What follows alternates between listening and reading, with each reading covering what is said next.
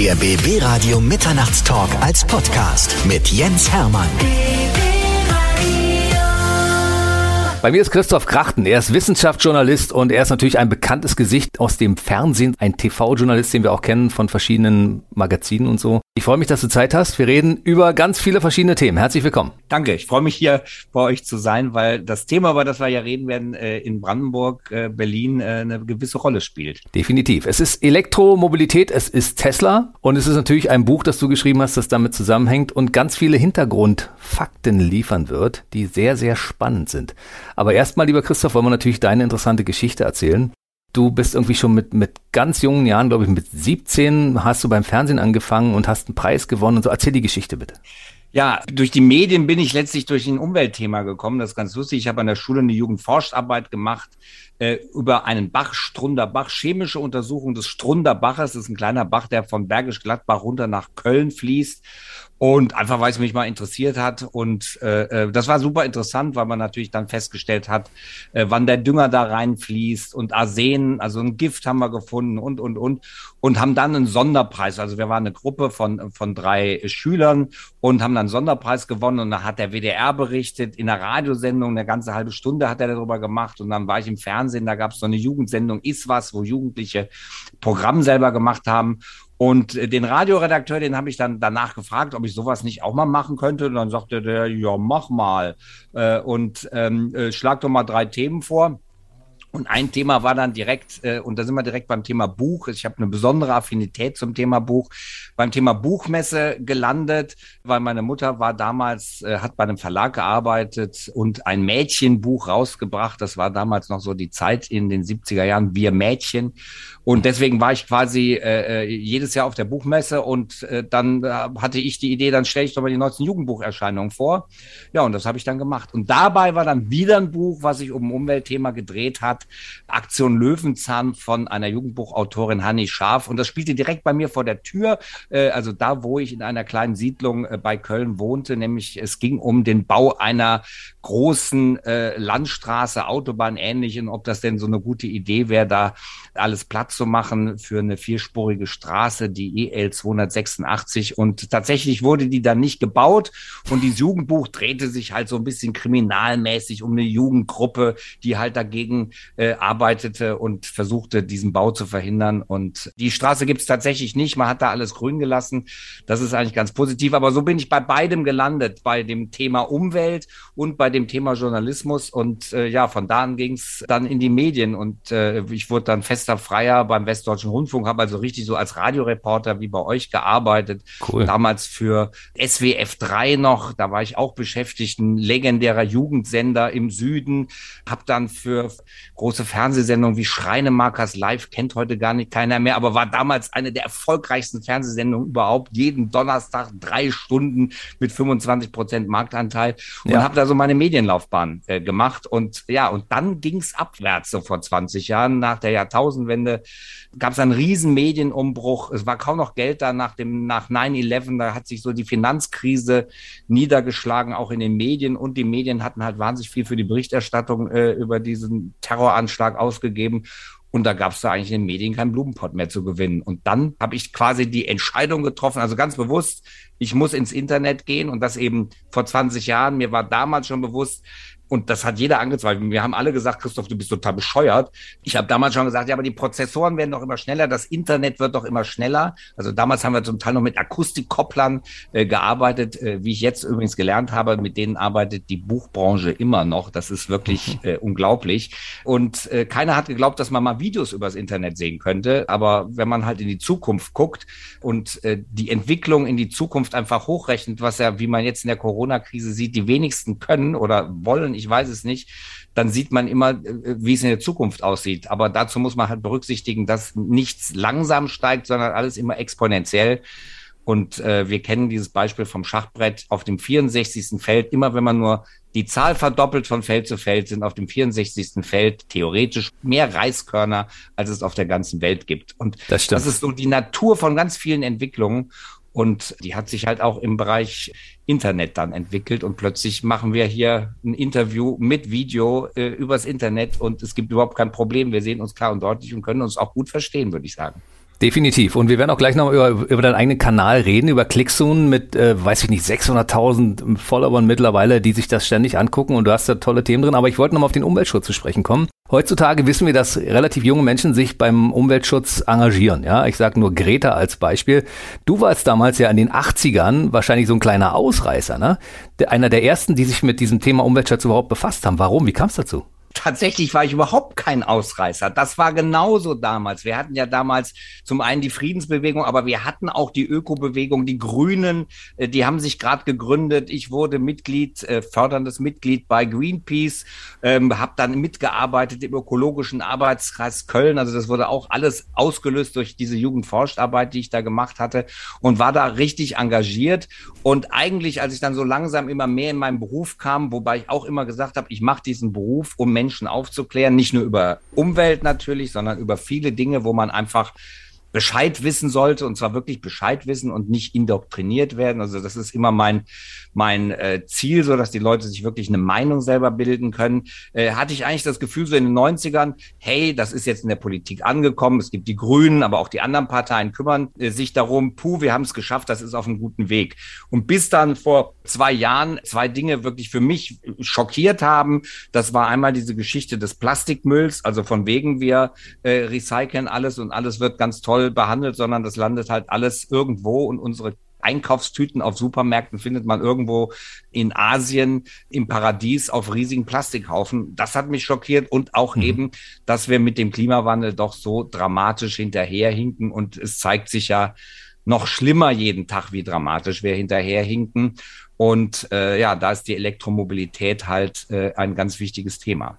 Das ist äh, dein Thema überhaupt und darüber werden wir gleich ausführlich reden. Wenn man sich die Zeit so anschaut und gerade das, was in diesem Jahr so passiert ist mit der Flutkatastrophe, da sind wir natürlich bei den Befürwortern, die gesagt haben schon vor 20, 30 Jahren, wir müssen aktiv am Umweltschutz arbeiten und wir sollten uns mal über unser Mobilitätskonzept ein paar Gedanken machen. Absolut. Und ich muss auch ehrlich sagen, ich habe das in dieser Heftigkeit nicht erwartet. Ich glaube, es hat jeden komplett überrascht, dass es so schnell und so heftig kommt. Und das zeigt äh, eben, wie, wie dringend wir handeln müssen. Und wenn dann Leute immer wieder sagen, ja, aber wir in Deutschland machen ja nur zwei Prozent, gut.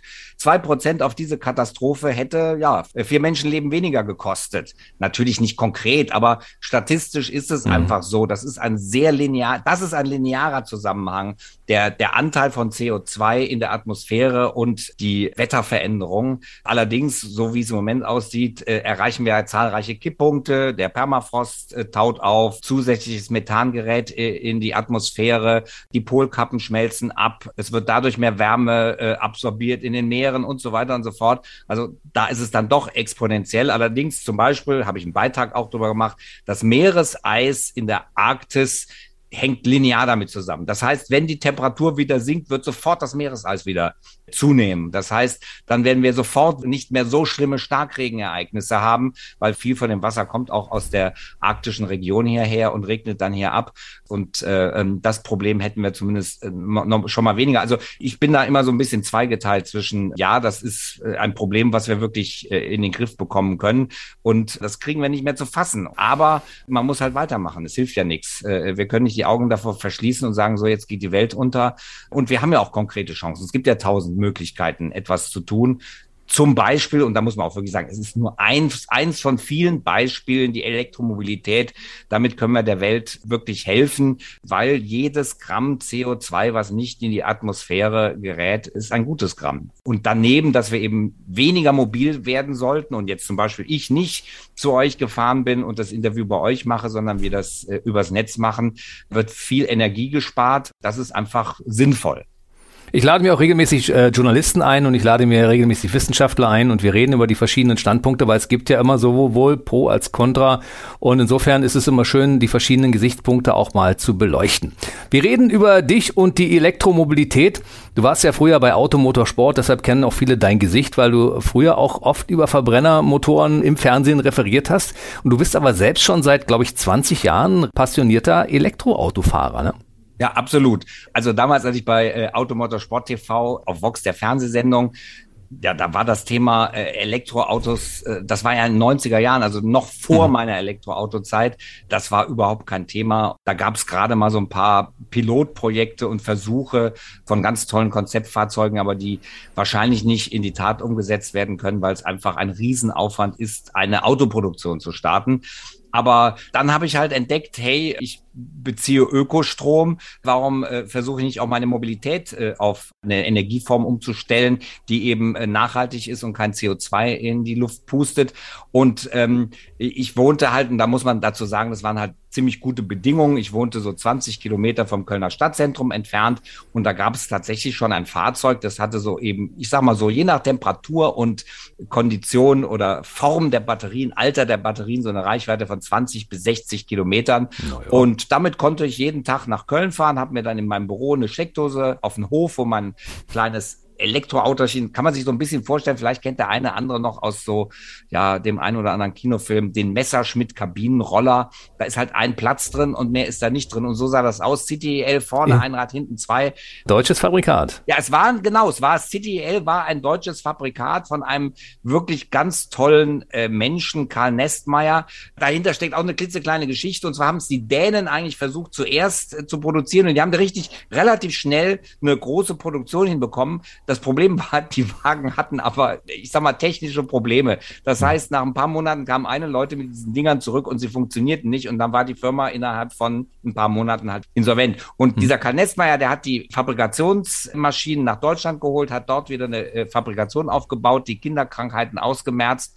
Und dann konnte man äh, halt dieses Fahrzeug hier kaufen mit keiner Heizung. Das ist im Winter halt ein bisschen problematisch. Da lernt man, dass Thermounterwäsche nur wärmt, wenn man sich auch bewegt. Und das tut man halt in diesem Auto nicht. Man hat gefroren, aber das war mir wirklich egal, weil meine Idee war einfach zu zeigen, das geht. Und die meisten Pendler haben ja diese Strecke. Das heißt, es ging schon damals und das wollte ich zeigen. Und äh, dann habe ich ein äh, Smart, äh, äh Quatsch, ein, ein, ein, ein Peugeot, Peugeot ne? 106 Elektrik gefahren, grauenhafte Batterien, also so ein typisches Beispiel und das spielt auch in dem Buch eine große Rolle von nett gedacht, aber einfach ganz schlecht gemacht. Diese Batterien haben nie 100.000 Kilometer gehalten, die gingen ganz schnell in die Knie. Das hat mich sehr geärgert, dass die Autofirmen, die europäischen, auch die amerikanischen, es gab ja auch von General Motors Versuche, das so halbherzig gemacht äh, haben. Einfach nur so, ja, wir machen das ja, aber das funktioniert nicht.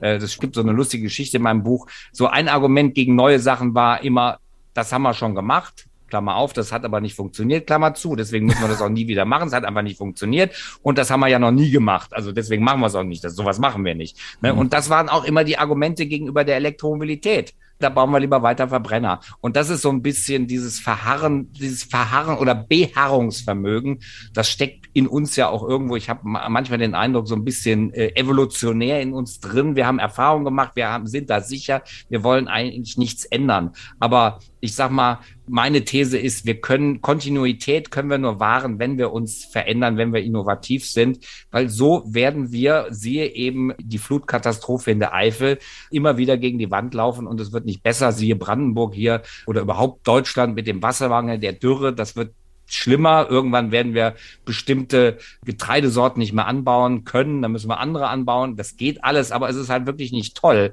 Und jedes Gramm CO2 hilft da. Genau, und deshalb reden wir über dieses Thema Elektromobilität. Du hast dich ja auch quasi sukzessive weiterentwickelt. Nach dem äh, Peugeot kam dann der Smart und dann genau. ist es am Ende ein Tesla Modell S geworden, ja. glaube ich, wenn mich nicht alles täuscht. Und seitdem genau. bist du auch passionierter Tesla-Fahrer. Und äh, ein Tesla-Fahrer ist ja nicht der Fahrer eines elektrischen Autos, das ist ja jemand, der auch dieses Konzept lebt. Und das ist ja bei dir auch der Fall, ne? Absolut. Also man muss dazu sagen, Tesla ist jetzt auch nicht der Heilsbringer oder äh, irgendwas, wo ich sage, oh Gott, ich bewundere das so toll. Aber es zeigt uns auf eindrucksvolle Weise, wie man Probleme angehen kann. Tesla hat all diese Dinge gelöst, wo eben hier die äh, etablierten Automobilhersteller gesagt haben, das geht ja nicht, die Batterie hält nicht so lange oder wo soll der ganze Strom herkommen, wie soll man die laden, wo kommt die Ladeinfrastruktur her? Die, die deutschen Autohersteller haben ganz lange immer gesagt, ja, wo sind denn die Ladesäulen, wo sind denn die Ladesäulen? Ohne Ladesäulen können wir keine Autos bauen. Und deshalb hat das halt alles angegangen. Die haben einfach gesagt, oh, es gibt keine Ladesäulen, bauen wir auf. Sie haben das Batterieproblem gelöst. Da gab es einen Chefingenieur, äh, Jeffrey B. Straubel, der hat überhaupt alles alles das, was heute, ich sag mal, Stand der Technik ist für Elektromobilität und was die Batterien angeht. Das hat der erfunden. Der hat, ich sag mal, da muss man wirklich mal drauf kommen. Warum ist da keiner, oder da muss man wirklich mal drüber nachdenken. Warum ist da keiner drüber, drauf gekommen? Die Batterien laufen optimal in einem bestimmten Temperaturbereich. Warum sorgt man nicht dafür, dass die Batterien dann in diesem Temperaturbereich laufen? Und dieser Mann hat dann eben ein Heiz- und Kühlsystem für Batterien entworfen, sodass diese Batterien immer im optimalen Temperaturbereich laufen. Und er hat auch entschieden, dass man ganz normale Notebook-Akkus nimmt, weil man die eben super kühlen kann. Oder hier die Ladeinfrastruktur in Deutschland das ist eine Katastrophe. Ich fahre zu einer Ladesäule, ohne zu wissen, ob ich dort laden kann. Ich weiß nicht, funktioniert die, weil es gibt keine Informationen dazu. Ich weiß nicht, ob meine Ladekarte, es gibt Dutzende Ladekarten, die eine funktioniert da, die andere funktioniert da, die andere hat da den Preis, die hat da den Preis. Ich weiß nicht, ob das funktioniert und oder ob ich dort auch wie von Raubrittern ausgenommen werde und pro Kilowattstunde knapp 80 Cent zahlen muss. Und ich weiß nicht, ob da eine Riesenschlange davor steht. Wie kann man so eine Ladeinfrastruktur bauen und dann immer sauer zu sein auf Tesla? Ja, das ist so gemeint, dass da nicht alle dran dürfen, was sie ja jetzt ändern werden in Zukunft. Aber eigentlich wäre das meine Erwartung an eine verantwortungsvolle Industrie hier in Deutschland gewesen, die führend in dem Bereich Automobile ist, dass sie das vor zehn Jahren angegangen wäre und nicht der ehemalige Vorstandsvorsitzende vor äh, sechs Jahren, Edzard Reuter von Daimler, noch gesagt hätte, Tesla, das ist ein Witz. Und ich, ich vergleiche das in einem Kapitel mit Apple. Apple hat die komplette Telefonindustrie, die Handyindustrie einmal durch den Wolf gewalkt. Und es gibt heute kein, äh, also kaum noch, oder sind nur noch Randerscheinungen, Nokia, Sony Ericsson, Motorola, die damals führenden Firmen, die sind alle praktisch von der Bildfläche verschwunden. Und so, und das ist auch ein Problem, und das ist wirklich ein Problem auch für die deutsche Autoindustrie, das droht der deutschen Autoindustrie, wenn sie weiter, ich sag mal, ein so fehlerhaftes System entstehen lassen, muss man sagen. Nun sind wir aber bei dem Thema, das ich natürlich ansprechen möchte. Du hast es ja gerade gesagt, also vor zehn Jahren wurde verpasst, da hier ein Netz entsprechend aufzubauen. Und nun sind wir heute mittlerweile im Jahr 2021 angekommen und viele Leute sagen, ich würde ja theoretisch ein Elektroauto fahren, aber praktisch kann man das heute schon machen. Ist denn die Infrastruktur schon ausreichend, dass ich mit dem, was ich an Anforderungen habe, überhaupt durchkomme? Äh, ich will ja auch mal in Urlaub fahren. Was ist denn, wenn ich mal 700 Kilometer fahre oder wenn ich nach Italien möchte von Deutschland aus? Gibt es denn da überhaupt Möglichkeiten, mein Elektroauto zu laden? Und jetzt kommst du ins Spiel und erzählst uns mal, wie der Stand der Dinge überhaupt ist. Sehr gerne. Im Prinzip ist es okay, wenn ich keinen Tesla fahre. Das heißt, es gibt überall Ladesäulen, der größte Teil funktioniert auch, aber ich muss schon damit rechnen. Und es ist wirklich tatsächlich so, ich kann nichts dran ändern, wenn ich keinen Tesla fahre. Nur in dem Fall ist es so, dass ich ein gewisses Risiko eingehe. Es gibt immer wieder die Berichte über Horrorfahrten. Sieben Stunden für 200 Kilometer, fünf Stunden für 300 Kilometer, keine Ahnung was, weil es gibt teilweise auf den Karten Ladesäulen, die werden dir angezeigt, da wird ein Auto hingelotst und dann ist da gar keine Ladesäule. Oder du kommst an eine Ladesäule und deine Ladekarte funktioniert nicht. Oder du kommst an eine Ladesäule und die ist kaputt. Oder sie ist halt zu, ne? sie ist verstopft. Und da hat Tesla von Anfang an gesagt, wir bauen ein System, das in die Fahrzeuge integriert ist, das bevor ich überhaupt zu der Ladesäule fahre, weiß mein Fahrzeug, da ist eine Ladesäule, die funktioniert und sie ist frei. Und das hätte man auch mit unseren anderen Ladesäulen bauen können, wenn die Autohersteller, die restlichen, sich einfach mal an einen Tisch gesetzt hätten und gesagt, okay, äh, wir bauen das in unsere Fahrzeuge ein. Das ist nur eine Software, die ist auch gar nicht hochkompliziert. Die muss ja nur wissen, wo ist dein Auto, wie schnell fährst du? Und wann bist du ungefähr in der nächsten Ladesäule, wie viele andere Autos fahren noch dahin? Und äh, wie schnell sind die und wann sind die da, wie viel haben sie geladen und wie viel müssen sie laden. Und das macht ja dann die Software im Tesla, die sagt ja auch, äh, nee, jetzt äh, unterbrech mal deinen Laden hier, weil jetzt kommen noch andere Autos, fahr lieber noch mal 200 Kilometer weiter und lad da noch mal 10 Minuten, damit die anderen hier genug Strom kriegen. Dadurch weiß ich, wenn ich mit so einem Fahrzeug fahre, ich habe überhaupt keine Probleme. Und zwar überhaupt. Ich habe noch nie ein Problem mit dieser Ladeinfrastruktur gehabt. Aber ich habe einmal versucht, mit meinem Tesla mit einer anderen äh, Navigationssoftware zu fahren. Und das endete, oder ich sag mal, es war ein längerer Zwischenstopp vor der E.ON Hauptzentrale in Essen vor der eine ganz tolle Ladesäule stand, die aber einfach nicht funktionierte. Die wollte nicht laden. So, dann habe ich den Support dort angerufen, habe gesagt, Leute, ich stehe ja an der Ladesäule vor der E- und Hauptzentrale und die lädt nicht. Ja, geben Sie mir mal die Nummer dieser Ladesäule. Ja, nee, die Ladesäule, die steht ganz woanders. Nee. Und ich kann Ihnen da auch gar nicht helfen. Stecken Sie mal wieder raus und stecken Sie mal wieder rein. Und wenn es dann nicht funktioniert, machen Sie es noch ein paar Mal. Das ist ja wie also, beim Dampfradio.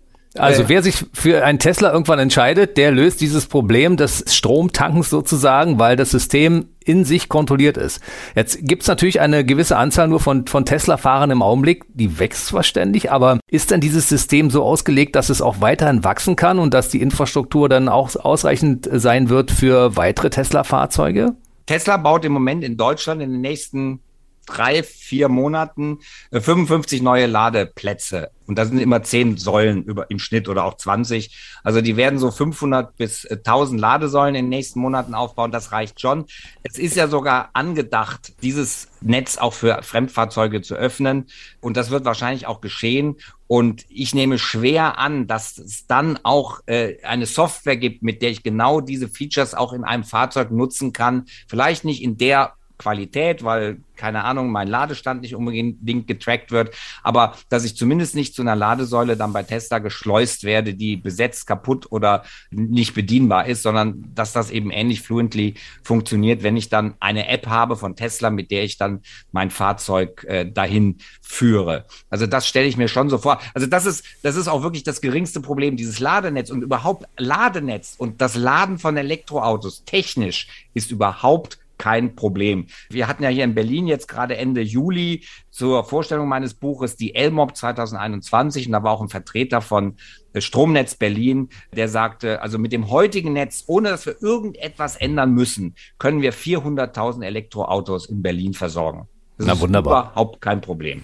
Weil so. das, der Mehrverbrauch an Strom für Elektromobilität ist minimal, wenn nicht sogar geringer als bei Verbrennern, weil man darf nicht vergessen, auch Verbrenner brauchen Strom, nämlich dadurch, dass sie pro 100 Kilometer, und das ist deutlich mehr Energie, als man für ein Elektroauto braucht, für die Bereitstellung der Treibstoffe, also nur für die Bereitstellung der Treibstoffe 42 Kilowatt braucht.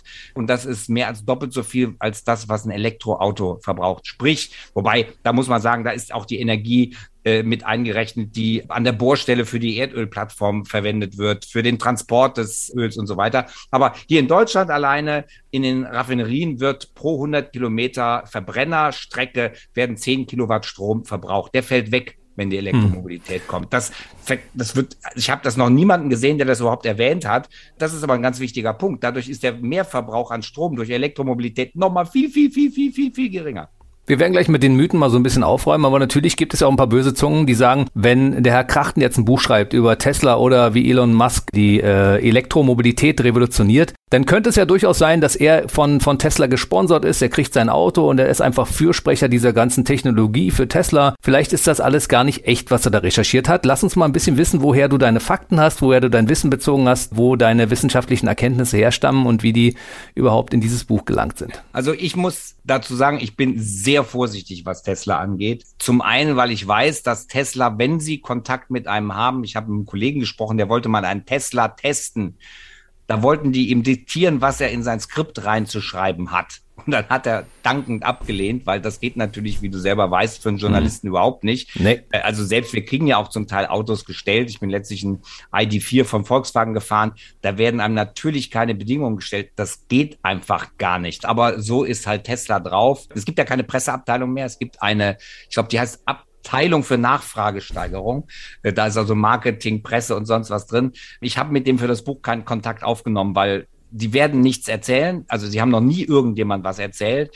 Dazu muss man auch wissen, dass alle Mitarbeitenden eine äh, Vertraulichkeitserklärung unterschreiben, die, wenn ich das richtig weiß, ich habe keine im Original gesehen, mit sehr, sehr hohen Strafen äh, belegt ist. Das heißt, wenn mir jemand offiziell aus der Firma da was sagt, dann muss er das mit der Erlaubnis von Elon Musk sagen. Ansonsten darf er das nicht sagen. Also Tesla-Mitarbeitende treten im Prinzip nur auf Konferenzen auf und da dürfen sie ihre Fachergebnisse präsentieren. Das war's. Ansonsten gibt es nur Elon Musk, der spricht. Oder wenn Pressesprecher oder öffentliche mal was sagen, dann darf man die nur als wie ein Sprecher von Tesla sagte, zitieren. Nein, ich habe mit, also mit Tesla habe ich ehrlich gesagt keinen engen Kontakt gepflegt, weil da wird nicht viel bei rauskommen. Was ich aber gemacht habe, ist mit ehemaligen gesprochen, die natürlich mhm. anonym bleiben müssen. Und es gibt, das wird man sehen in meinem Buch, ich habe ja alles, gibt, gibt hinten so einen QR-Code, da kommt man mit auf eine äh, Seite, wo alle Quellen hinterlegt sind wahnsinnig viel ist offiziell. Jetzt gerade ist wieder der, der Impact-Report rausgekommen von Tesla, wo also beschrieben wird, welchen Umwelt-Impact die Tesla-Fabrikation hat. Aber auch vieles, vieles andere ist öffentlich. Elon Musk twittert ja gerne. Da ist viel zu finden. Also es gibt wahnsinnig viel Informationen, die, die öffentlich sind. Man muss sie nur zusammentragen. Und das ist so ein bisschen der Punkt. Und, äh, und es gibt halt viele Informationen, die auch zu, zur Elektromobilität öffentlich sind. Die habe ich zusammengetragen. Ich habe mit Branchenkennern gesprochen. Ja, also mit, mit den unterschiedlichsten Leuten. Aber ich würde sagen, es ist einfach eine gute intensive, tiefgehende Recherche, die viele wichtige Informationen zusammenträgt. Und dann kommen wir an dieses äh, Ergebnis. Also ich habe meinen Tesla nur dazu äh, ganz normal geleast. Ich zeige auch jedem gerne meine Kontoauszüge, wo eine erhebliche Summe pro Monat abgebucht wird. Das ist auch ein großes Problem in der ganzen Automobilbranche, dass die Kollegen äh, eben nach Malaga geflogen werden und denen der Hintern hinterhergetragen wird, wenn ein neues Auto vorgestellt wird. Und wenn man sich dann die Texte von denen ansieht zu neuen Autos, dann denkt man, bin ich hier im, keine Ahnung, im Fantasyland. Teilweise sind die Texte mehr als skurril. Was aber auch daran liegt, die Geschichte des Verbrennermotors ist auserzählt. Die Geschichte der Kupplung, der Bremsen, der Servolenkung, der Sicherheitssysteme, die sind, ist zum größten Teil auserzählt. Was noch kommen wird, ist autonomes Fahren. Aber ansonsten wird sich da nichts mehr groß ändern, außer äh, bei der Elektromobilität. Aber da gibt's auch nichts. Da gibt's Beschleunigung, da gibt's die Elektromotoren, da gibt's die Batteriekapazität. Aber die Autos unterscheiden sich nicht groß, weil letztlich sie alle, und das ist tatsächlich so, auf den den Technologien entwickelt worden, die von Tesla entwickelt wurden. Aber man könnte ja unterstellen, dass du aufgrund dessen, wie du von Tesla schwärmst, unter Umständen auch von denen gesponsert werden könntest. Du bist aber Wissenschaftsjournalist, dem wir auch gerne vertrauen möchten. Und dementsprechend können wir ja die Quellen auch prüfen, äh, bei denen du dich da bedient genau. hast. Ne? Also was, glaube ich, auch noch äh, vielleicht ein wenig Vertrauen schafft ins Buch, ich kritisiere durchaus auch Tesla. Ich kritisiere die Arbeitsbedingungen durch dort. Man muss sich nur mal, es gibt ja diese Bewertungsportale im Internet, wo man gucken kann, wie finden die Leute denn ihr Unternehmen. Ich würde mal sagen, ein Elternteil aus einer Familie mit Kindern wird keinen Spaß bei Tesla haben, weil es zum Teil siehe die, der Fertigungsbeginn von Model 3, da waren monatelang zwölf Stunden Schichten absoluter Standard. Das ist natürlich eine Katastrophe. Aber wiederum für junge Leute, die sich ausprobieren wollen, die was Neues entwickeln wollen, da ist es was ganz Tolles. Oder ich habe meinen Ärger mit der mit dem Service bei Tesla geschildert, der wirklich nicht äh, lustig war und so weiter und so fort. Also es gibt auch eine Menge kritische Töne und ich glaube, die wären mit Sicherheit nicht drin. Deswegen habe ich halt auch so den Abstand zu Tesla oder habe den Abstand gewahrt. Die wären nicht drin, wenn Tesla irgendeinen Einfluss auf mich hätte. Wer so ein bisschen recherchiert, wie Tesla Einfluss auf seine Außendarstellung nimmt, der wird das schnell merken, dass sowas gar nicht möglich wäre. Zum Beispiel in den neuen Tunneln in, der, in Las Vegas, die Fahrer, die haben ein genaues Training, wie sie über Tesla äh, reden sollen, wie sie über Elon Musk, den großartigen CEO, reden sollen. Ja, das ist schon ein bisschen skurril. Und in dieses Fahrwasser möchte ich auch nicht gehen. Ich finde, da haben wir Journalisten auch eine gewisse äh, wenn wir nicht mehr unabhängig sind, dann kommen wir einfach in ganz komisches Fahrwasser äh, und können nicht mehr das machen, was wir machen wollen. Und wer meinen äh, YouTube-Kanal kennt, der weiß, dass ich durchaus überhaupt kein Blatt vor den Mund nehme. Und zwar in jede Richtung, in die eine wie auch in die andere Richtung ich nehme kein Blatt vor den Mund. Und wenn es was zu kritisieren gibt an Tesla, dann werde ich das auch kritisieren. Nur an den Punkten, wenn es gerade um Umwelt geht, um Elektromobilität, um die Konstruktion der Fahrzeuge, bei der Fertigungsqualität, da kann man auf jeden Fall drüber diskutieren. Großes Thema in Deutschland, Spaltmaße. Letztlich habe ich mir meinen Tesla angeguckt. Ferdinand Pirch würde die Hände über dem Kopf zusammenschlagen. Ferdinand Pirch, ich weiß nicht, ob du das weißt, VW. Den Genau, VW, äh, ja, Mehrheitsaktionär oder Familienchef der, des Mehrheitsaktionärs, der wurde ja bei VW als Fugenferdi bezeichnet, weil er immer mhm. mit so einem Fugenmessgerät durch die Werkshallen ging und die Fugenmaß, der hätte Nervenzusammenbruch gekriegt bei diesem Wagen. Das ist nach seinen Normen schief und krumm.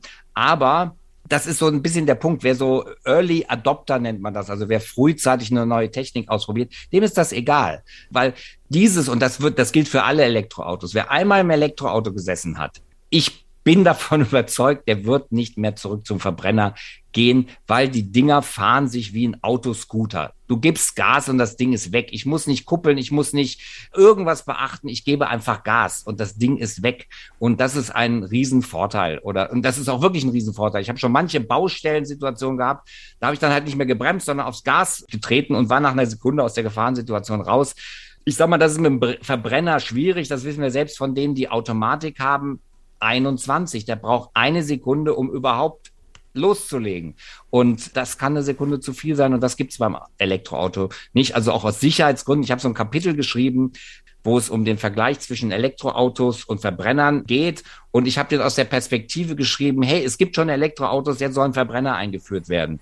Und ich behaupte mal, niemand würde mehr Verbrenner einführen, wenn es Elektroautos gäbe, weil sie so viel besser in der Konstruktion, in der Grundkonstruktion sind. Dann lass uns mal bitte mit ein paar Mythen aufräumen. Zum Beispiel Elektroautos sind teuer, weil die Erzeugung des Stroms so viel Geld kostet. Es sind tatsächlich, und das möchte ich mal vorausschicken, es sind wirklich alles, was also an prinzipiellen negativen Dingen über Elektroautos berichtet wird, ist wirklich, das sind alles Mythen. Es ist, ich habe wirklich jedes, und ich bin Journalist, ich habe alles nachrecherchiert und das sind alles Mythen.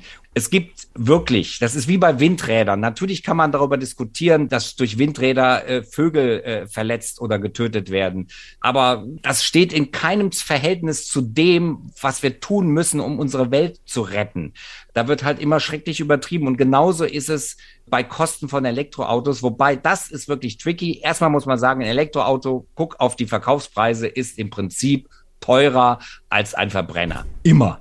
Ja. Äh, jetzt gibt es ein wunderbares Beispiel, das ist der ID4 von Volkswagen. Wenn ich mir den zum Beispiel angucke, dann ist der Mehrpreis zu seinem Schwestermodell Verbrenner der fällt fast nicht mehr ins Gewicht. Also ein ID4 ist wirklich nicht mehr viel teurer, wenn man die Förderung abzieht, als ein Verbrenner. Und dann gibt es zwei Punkte, die auch immer wieder vergessen werden oder beziehungsweise noch nie jemand auf die Idee gekommen ist, da mal nachzuhaken. Wie lange hält denn so ein Elektroauto? Nach dem jetzigen Stand, es gibt hier einen, der fährt ein Model S in Deutschland, der hat bisher 1,3 Millionen Kilometer zurückgelegt. Äh, mhm. Nach dem jetzigen Stand halten Elektroautos höchstwahrscheinlich in den meisten Fällen um die eine Million Kilometer. Das heißt zweieinhalb Mal so lang wie ein Verbrenner.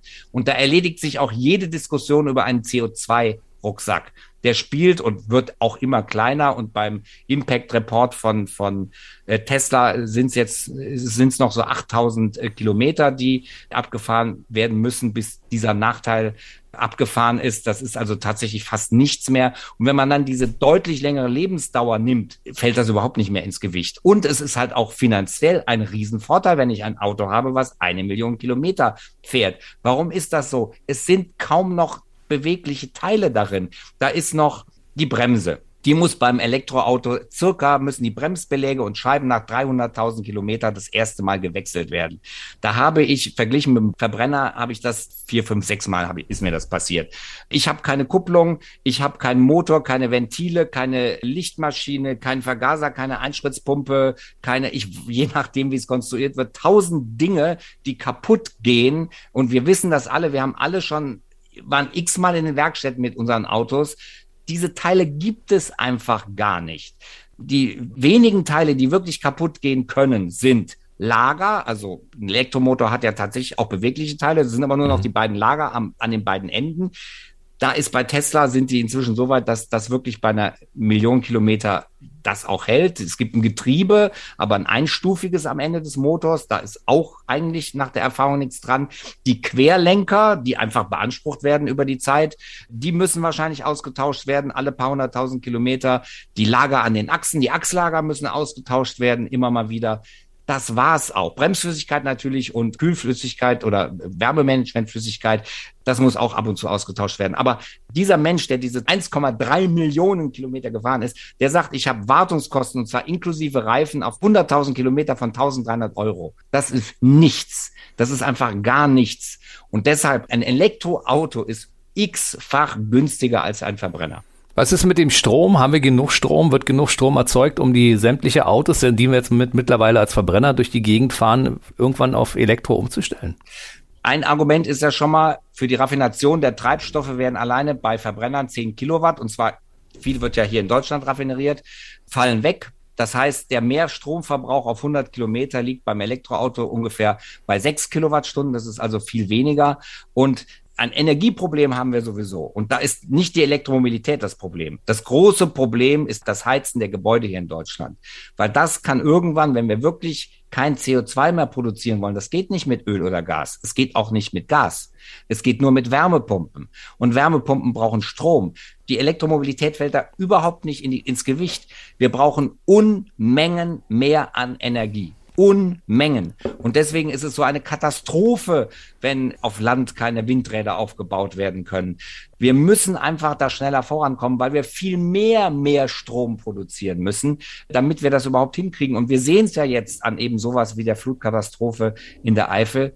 Das muss dringend geschehen. Aber es ist jetzt schon so gut wie sicher. Wir werden hier den benötigten Strom in Deutschland nicht herstellen können. Wir müssen Strom importieren. Zum Beispiel gab ja mal den Plan, und soweit ich weiß, wird er wieder diskutiert, Desert Tech mit Solarzellen in der Sahara und dann eben über gekühlte Leitungen den Transport äh, nach Europa. Solche Dinge müssen überlegt werden. Oder hier in Brandenburg, das ist ja auch so ein Thema, der Wasserverbrauch der Gigafactory. Da gibt es aber ein ganz anderes Problem das ist die Wasserverdunstung der Tagebauseen. Das sind ganz tolle Flächen, um dort Solarzellen schwimmen zu lassen, macht Singapur im Moment auch schon. Das ist eine super Idee. Damit halten wir die Verdunstung auf von unfasslichen Mengen Wasser. Das sind 90 Millionen Kubikmeter Wasser, die jedes Jahr hier in Brandenburg einfach weg sind. Die verdunsten, die regnen halt woanders dann wieder runter, aber auf keinen Fall hier in Brandenburg. Und das ist ein großes Problem, wenn wir diese Dürren haben. Dieses Wasser könnten wir ja super gebrauchen und mit Solarzellen auf den Tagebauseen könnten wir das vielleicht ein bisschen aufhalten. Wir müssen da reinklotzen. Das ist wirklich deswegen, das ist so erschreckend, wie langsam der Wandel zu erneuerbaren Energien verläuft. Und alle sagen ja, ja, es kommen ja dann technologische Entwicklungen in der Zukunft. Aber darauf können wir nicht setzen. Im Moment sieht es so aus, dass die Entwicklung der Kernfusion sich immer weiter in die Zukunft hinzieht. ITER ist ja jetzt äh, gerade in der Fertigstellung, also der große Kernfusionsreaktor in Frankreich, das wird noch dauern. Das wird, wahrscheinlich wird der 2035, also in 14 Jahren das erste Mal laufen oder ich sag mal so laufen, dass wir daraus Schlüsse ziehen können, wie wir den nächsten Reaktor so bauen können, dass er funktioniert und auch Strom liefert.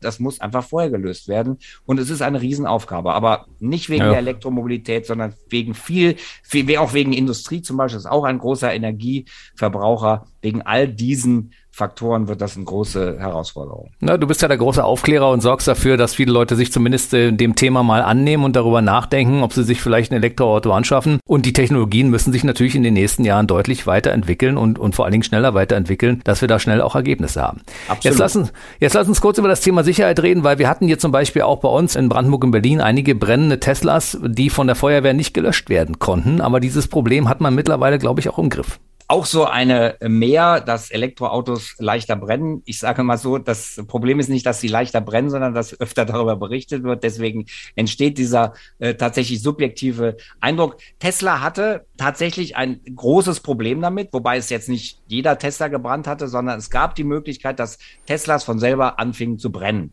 So, und das hat Tesla auch, ich will mich jetzt nicht in justiziable Gefilde begeben. Ich sage mal so, sie haben es nicht euphorisch äh, sind sie es angegangen, das Problem zu lösen. Aber dann ist halt in China, die ja sehr streng mit dem Verbraucherschutz sind, in einer Garage ein Fahrzeug in Brand geraten.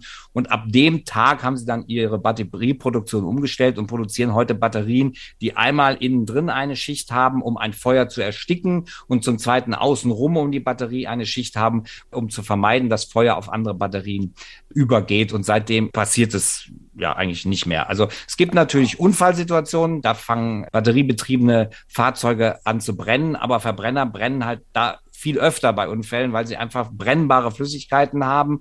Und wenn eine Treibstoffleitung abreißt und Benzin auf einen heißen Motor äh, fließt, dann ist einfach die Gefahr da, dass so ein Fahrzeug in Brand gerät. Und deswegen sagt halt der Gesamtverband der deutschen Versicherer, die Brandlast in einem Verbrenner ist höher als in einem Elektroauto. Also es ist halt schwieriger zu löschen, wobei da ist man inzwischen auch auf eine ganz nicht so dumme Idee gekommen, was übrigens auch für Verbrennerfeuer ganz gut ist.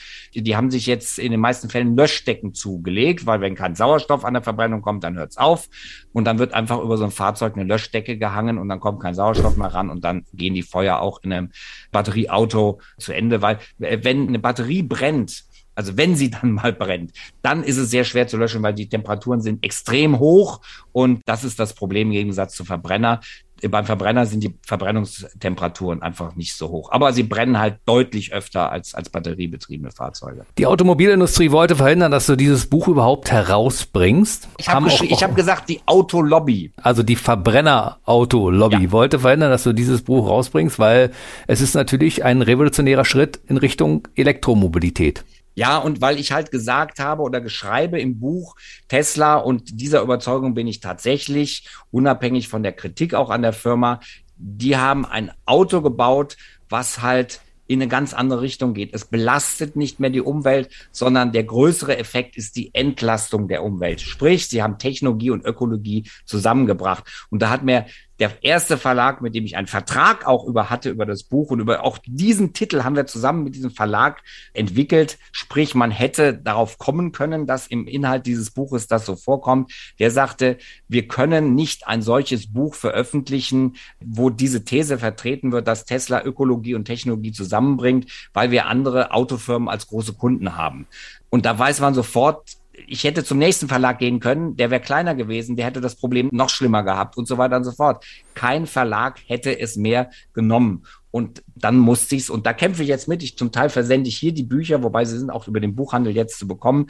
Aber das ist echt eine Herausforderung gewesen. Jeder Mensch, der in diesem Autobereich tätig ist, hätte mit diesem Buch kalte Schweißausbrüche äh, bekommen und hätte extreme Probleme gehabt, es zu veröffentlichen. Und das ist so ein Punkt, die Autolobby, äh, und das ist auch so eine Diskussion, die ich mit vielen Motorjournalisten immer habe, die verschließen sich wissenschaftlichen Erkenntnissen. Zum Beispiel habe ich darüber gestritten, es gibt ja dieses Kapitel, wo ich eben Elektromobilität oder Elektroautos mit Verbrennern vergleiche. Und ein ganz wichtiger Punkt ist, der Tiefpunkt bei Elektroautos ist tiefer als bei Verbrennern. Sprich, Elektroautos überschlagen sich viel, viel weniger als ein Verbrenner. Das heißt, ich bin viel sicherer in einem Elektroauto als in einem Verbrenner, weil der Schwerpunkt halt tiefer liegt. Da kann man nicht drüber diskutieren. Das ist Physik. Und mit Motorjournalisten muss ich dann drüber diskutieren. Dann kommt, ja, aber es gibt ja noch den und den flachen Sportwagen, keine Ahnung, für eine Million. Natürlich, Ausnahmen bestätigen die Regel. Aber das Prinzip gilt in einem Elektroauto